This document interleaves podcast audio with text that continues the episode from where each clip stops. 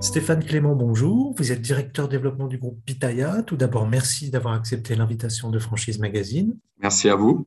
Où en est le développement du réseau Pitaya?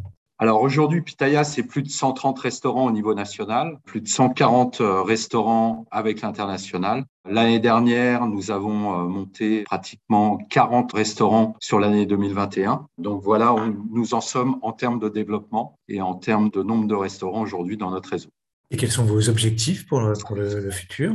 Alors, les objectifs, c'est de monter à peu près à plus de 250 restaurants à travers différents modèles. Donc aujourd'hui, il nous reste à peu près plus de 100 villes à pourvoir au niveau national et avec d'autres projets euh, qui sont euh, en cours d'étude, comme le retail, aussi les stations-service. Donc, on a différents projets et ainsi que des drives qui vont se monter dans les deux, trois années qui vont suivre avec comme concept euh, Pitaya.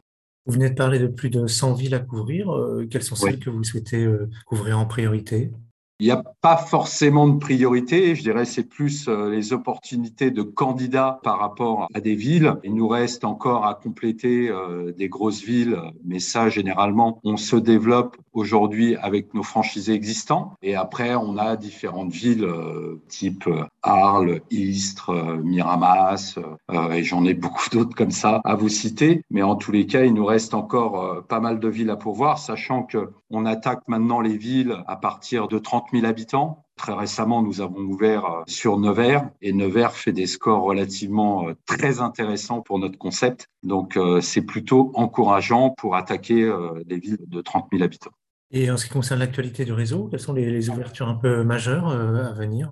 Alors, euh, dans l'actualité du réseau, un gros, gros projet qui est à venir, qui devrait voir le jour euh, au mois de juin, qui est euh, dans le centre commercial Les Quatre Temps, La Défense. Nous sommes sur un food court de 400 mètres carrés, avec bien évidemment Pitaya, mais deux nouvelles enseignes dans le groupe. La deuxième enseigne, c'est Anja, un nouveau concept de street food indienne. Donc ça, c'est la deuxième enseigne. Et la troisième enseigne, c'est Poketai, qui est en fait une enseigne de poké avec 10 pokés à la carte, avec des saveurs taille pour ses recettes.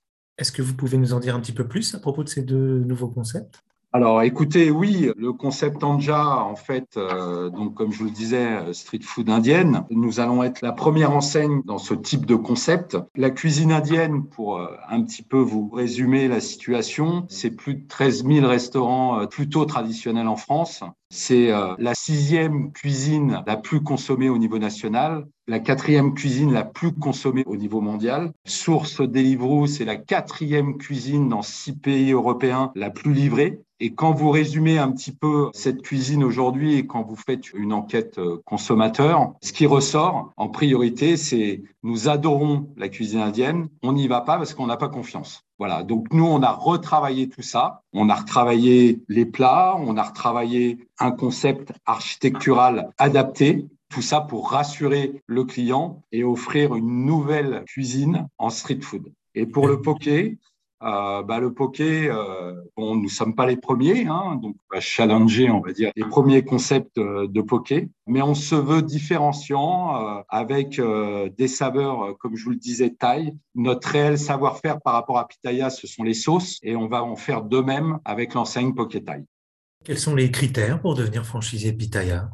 Alors, les critères, nous attachons une extrême importance au recrutement de nos candidats. Nous recherchons avant tout des candidats ayant une appétence à la restauration et on recherche avant tout de bons gestionnaires, de bons managers et venant euh, de la restauration rapide serait bien évidemment un plus pour nous. Quel budget faut-il prévoir pour ouvrir une franchise Pitaya? Alors, l'investissement Pitaya, nous sommes à peu près sur euh, du 3000, 3200 euros du mètre carré. Donc, les investissements peuvent varier. On est sur des surfaces de l'ordre de 100, 120 mètres carrés. Donc, les investissements vont être de l'ordre de 300 à 450 voire pour certains projets 500 000 euros en fonction de la taille, en fonction de l'infrastructure du local, en fonction des coûts d'aménagement, s'il y a effectivement des gros travaux de structure à effectuer. Mais en tous les cas, la fourchette, voilà, se situe, on va dire, entre 300 et 450 000 euros d'investissement, agencement, matériel, travaux, hors pas de porte, bien évidemment. Comment se déroule le recrutement et la formation de nouveaux franchisés? Alors, le recrutement, nous organisons pratiquement deux fois par mois des journées découvertes à notre siège à Bordeaux, où nous avons en moyenne 8 à 10 candidats. Donc là, c'est une présentation complète du concept. Hein. On parle de l'historique du concept, on parle du marketing, de la communication, de la formation, des investissements des ratios d'exploitation. Généralement, on va déjeuner dans un pitaya midi avec nos candidats. Voilà, donc ça, c'est la première étape. Ensuite, on fait un entretien individuel pour parler du projet et de la motivation avec le candidat. Et ensuite, on passe aux étapes suivantes, c'est-à-dire recherche d'emplacement. Nous avons un département expansion qui accompagne les candidats dans la recherche d'emplacement. Et suite à ça, nous enchaînons la recherche d'emplacement. Nous accompagnons éventuellement les candidats sur les négociations avec les bailleurs institutionnels ou privés. Ensuite, nous les accompagnons jusqu'à la signature du contrat Bien évidemment, nous avons un département travaux pour les accompagner. Nous avons ce qu'on appelle une mission conception, où là, on réalise la PS, la PD, la DCE. Nous déposons le dossier administratif en mairie pour le franchisé. Et ensuite, on passe à l'étape suivante sur la partie formation. Donc, le franchisé est formé pendant trois semaines à notre concept. Et ensuite, nous avons aussi des formations pour les employés polyvalents et nos walkers. Et pour finir, quel message vous pouvez transmettre à des porteurs de projets qui hésiteraient peut-être à se lancer dans votre activité?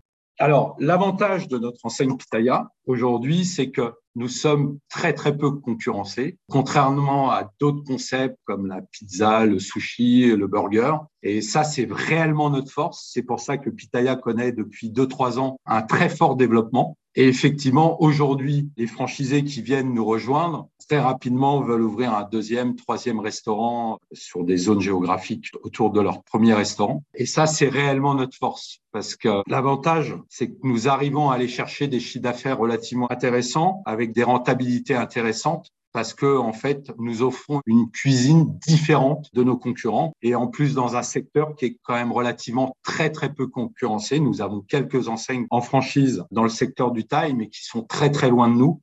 Aujourd'hui, quand je vous dis que nous avons à peu près 140 restaurants, nos concurrents ont en moyenne maximum une vingtaine de restaurants en enseigne. Stéphane Clément, je vous remercie. Je rappelle que vous êtes directeur développement du groupe Pitaya et que votre actualité est à retrouver notamment sur les sites Franchise Magazine et AC Franchise. Merci beaucoup à vous.